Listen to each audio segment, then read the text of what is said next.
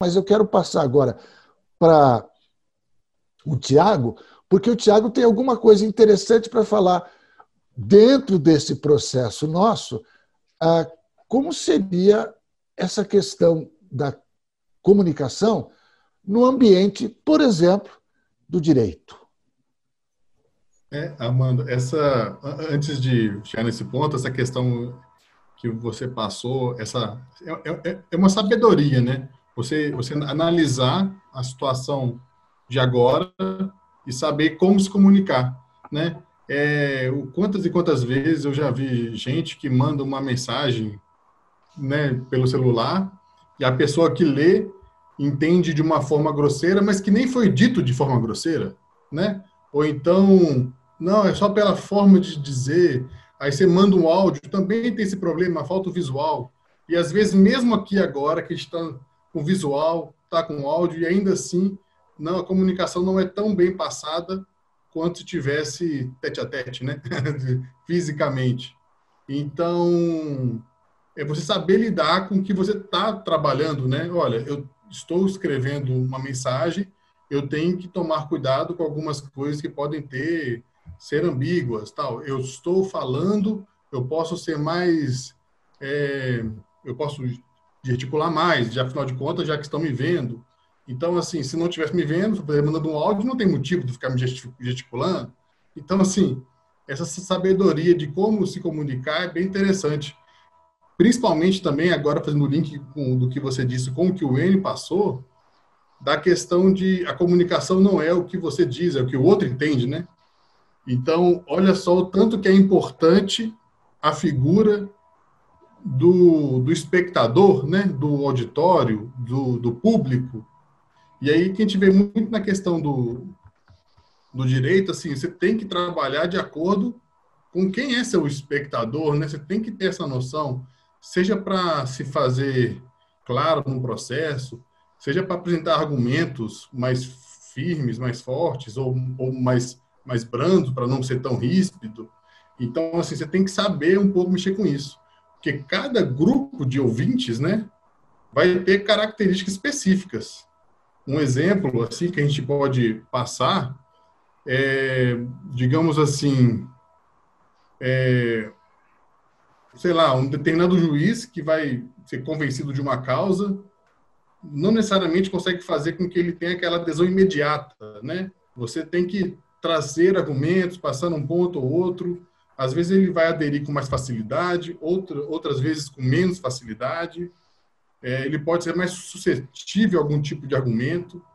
Por exemplo, e agora saindo um pouco da ideia de juiz, mas como, como, como qualquer pessoa, se eu quero falar sobre por exemplo, reforma agrária no sul de Minas Gerais, né, no interior de, de Minas, né, no, no, no, no, sul de Minas, eu vou ter bastante dificuldade de tratar sobre um assunto de reforma agrária no sul de Minas Gerais, né?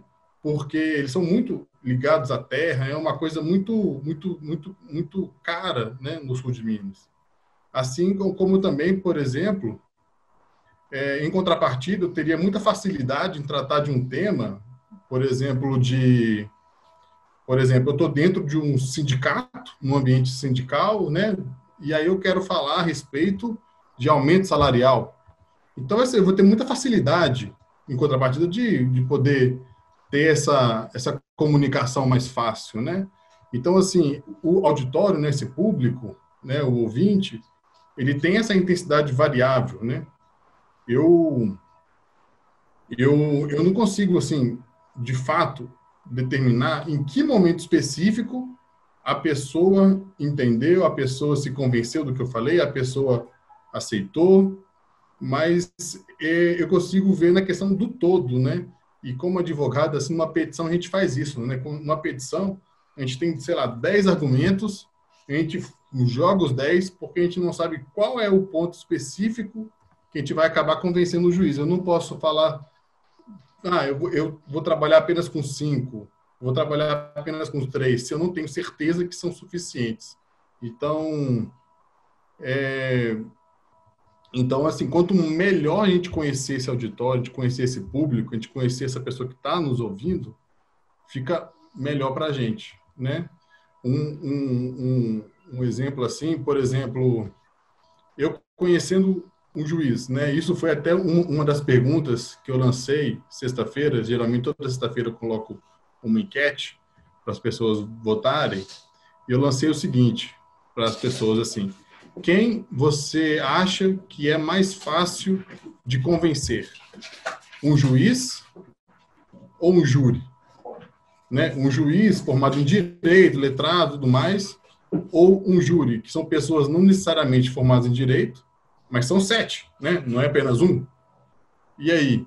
E a grande maioria das pessoas, assim, deu, deu cerca de acho, 70% das, das pessoas entenderam que era mais fácil convencer um júri.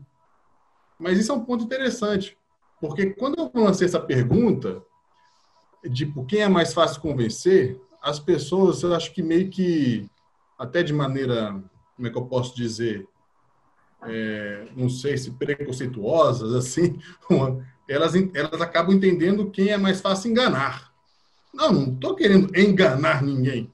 Né? A questão, quando eu falo assim, devo trabalhar para convencer o juiz, não quer dizer que eu vou passar a perna nele, nem nada disso, não. Eu vou apenas levar meus argumentos. E, uma, e é interessante, porque às vezes convencer um juiz pode ser muito mais fácil do que convencer um júri. Por exemplo, se eu tenho uma situação e eu tenho um cliente que é homossexual e quer se casar e por algum motivo não consegue se casar, né? não consegue o registro.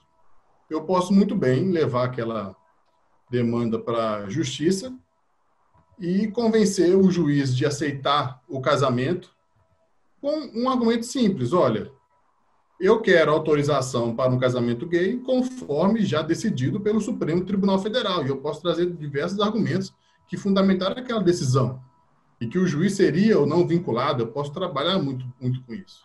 E convencê-lo até de maneira tranquila.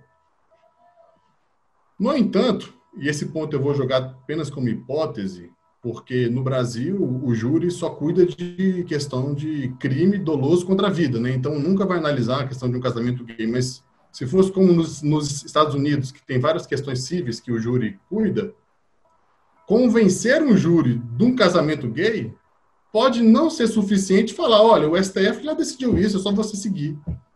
Entendeu? Então, assim, pode ser muito mais difícil trabalhar com o júri, né? Pessoas que cada um vai ter seus valores, né? Eu vou ter que eu vou ter muito mais dificuldade na minha argumentação de convencimento, porque não vai bastar eu falar, olha, segue o STF.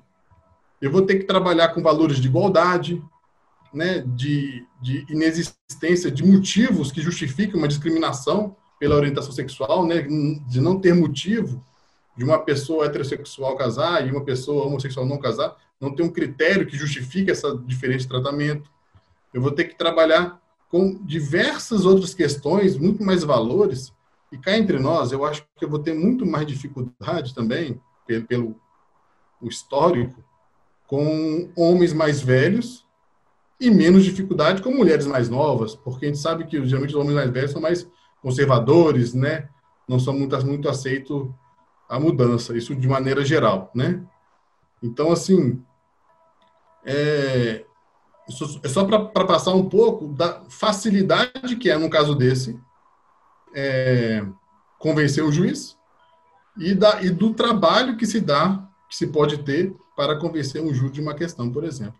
Um outro ponto também interessante, isso, isso é verdade, inclusive, apesar de não, e agora falando de um caso que já aconteceu aqui em Minas Gerais, foi no, no, interior, não sei se foi, que, acho, que foi, acho que foi Triângulo Mineiro, mas não vou saber dizer ao certo, mas foi no interior de Minas Gerais, foi levado um júri de um, aí sim, um, né, uma pessoa estava sendo acusado de ter praticado homicídio, né, numa cidade, e aí, a defesa utilizou como prova de que não houve o homicídio uma carta psicografada, né?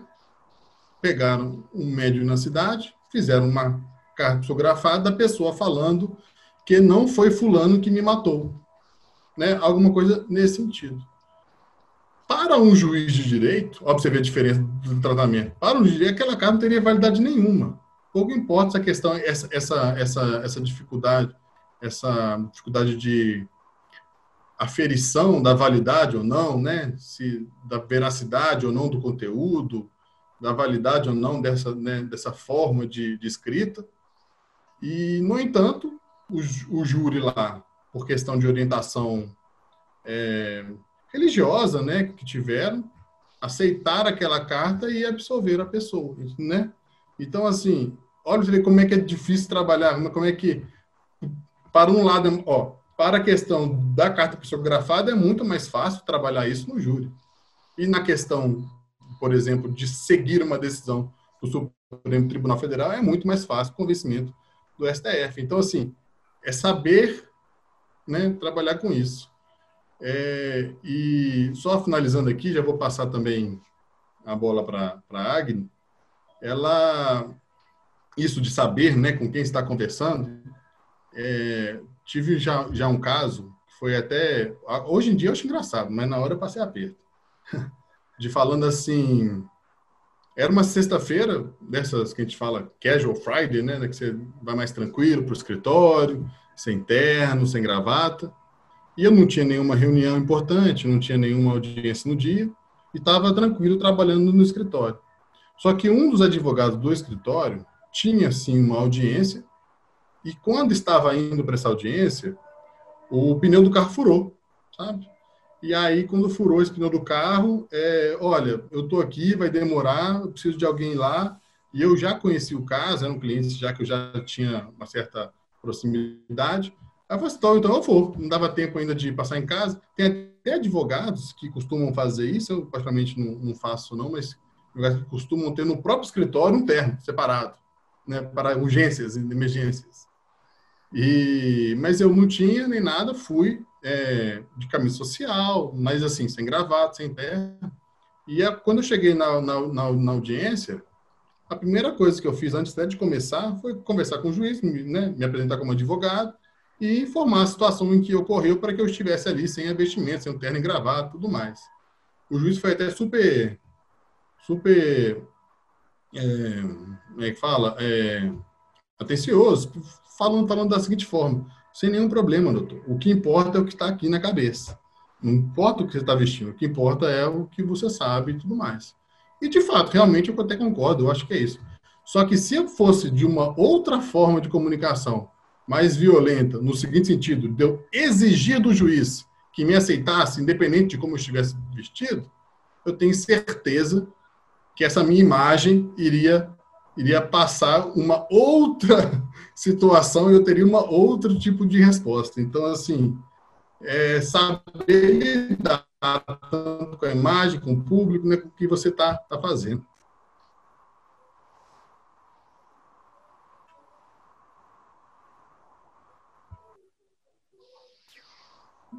Tiago? É, é, bom, é, com relação ao que o Tiago disse, nós vamos falar mais é, longamente um pouco sobre a importância desse preparo, desse cuidado para a gente estar com o outro. Mas a, eu, eu gostei de alguns pontos da fala de cada um, porque a, a comunicação eficiente, a comunicação genuína, ela começa, antes de tudo, pautada no bem-estar da pessoa. Se a pessoa está disposta para dialogar, para se colocar bem e entender o outro, porque a escuta é muito importante, as, a, a, criação de cada um, o background de cada um é diferente, cada um tem um histórico familiar, tem uma experiência de vida, uma vivência diferente. Já vista a, o leque de profissões que nós temos e, e não é por acaso que um escolhe advocacia, outro administração, isso tudo está ligado também com gostos pessoais e habilidades pessoais. Pontos importantes, como o Enio colocou, a, o corpo também fala, e quando a gente perde é, parcialmente o uso dessa linguagem corporal, a nossa comunicação ela precisa ser pautada em outros atributos, que é a fala, que é a estética, ou que é a palavra escrita melhor empregada. E o, o Armando é, falou também que as pessoas criativas elas são mais felizes. Eu ainda tenho uma pergunta para o Armando para daqui a pouco, hein, Armando? As pessoas elas são felizes porque são criativas ou são criativas porque são felizes? Onde começa e termina o outro, não é? Então, olha aí, mais uma vez, esse jeito de levar a vida, a forma como nós nos cuidamos, é, é, é, é interfere intimamente no modo como a gente vai se comunicar. E o Tiago trouxe a adequação da fala. É importante mesmo, modulação da voz. E quando a gente não tem a modulação da voz para poder comunicar, é a escolha correta do texto, não é? Enfim, gostei demais de ouvir é, o comentário, colocação do Armando, do Tiago, do Enio. E nós estamos aí nesse novo normal, que é, compõe o tema da nossa conversa de hoje, complementando o que o Armando trouxe, esse novo normal, ele está ganhando uma relevância tremenda, né, esse termo, e, na verdade, ele não é inédito, ele é utilizado justamente para indicar hábitos que parecem passageiros, mas que não são. E nós estamos vivenciando isso na pele, porque com essa pandemia, o que costumava ser extremamente corriqueiro, que não exigia é, é, nenhuma racionalização, nenhum esforço para a gente poder fazer, está requerendo uma estratégia fabulosa, como uma simples ida a uma padaria. E essa crise está nos obrigando a olhar para nós, para a família, para a sociedade, para como nós lidamos com os negócios.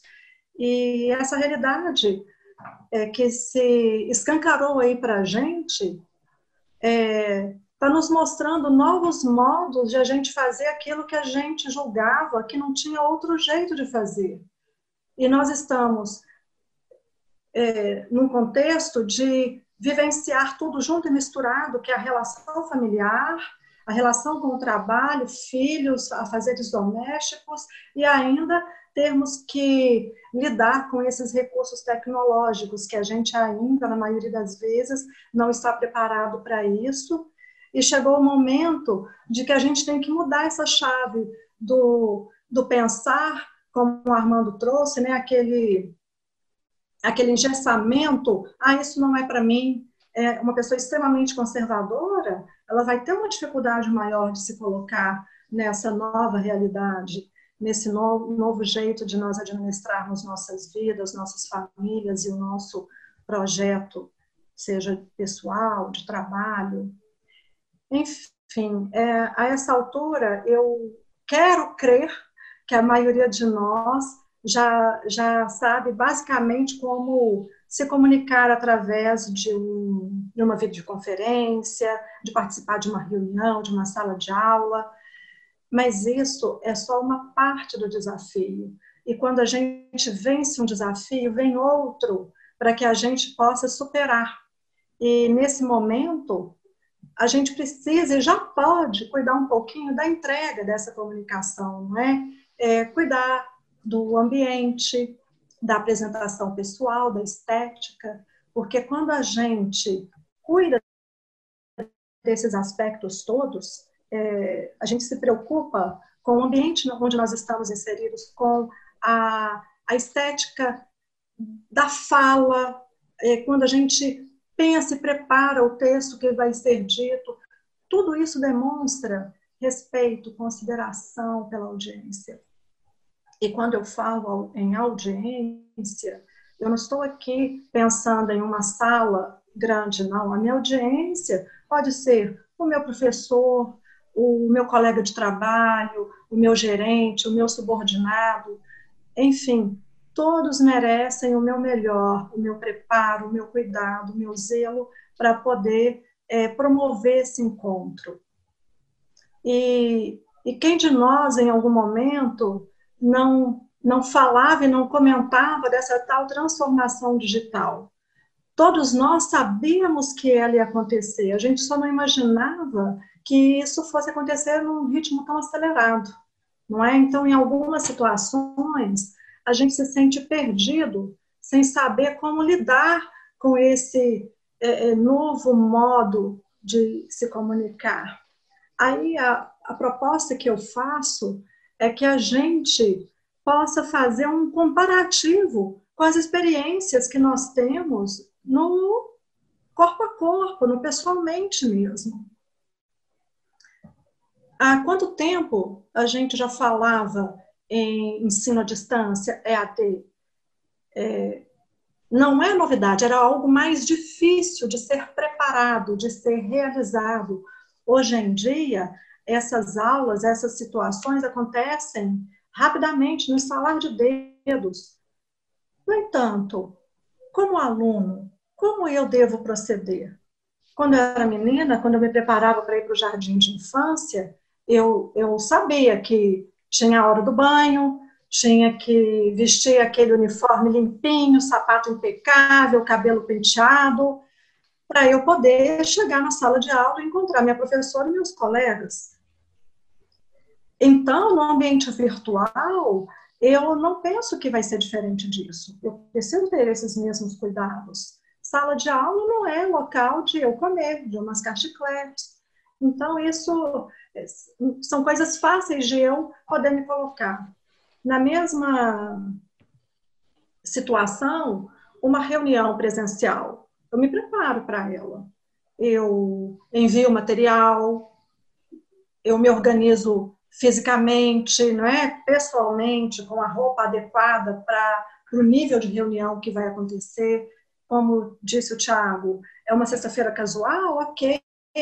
Ou é uma reunião de última hora e a gente vai saber entender se a pessoa não tiver é, 100% preparada para aquilo? Ok. Mas se eu sou o responsável por, por organizar aquela reunião, eu preciso marcar a hora de começar, marcar a hora de terminar, ver qual é a melhor plataforma que eu vou usar, informar os meus convidados como é o acesso, me colocar disponível para responder eventuais dúvidas. Preciso sim elaborar critérios para que as pessoas possam participar e saber o momento da fala.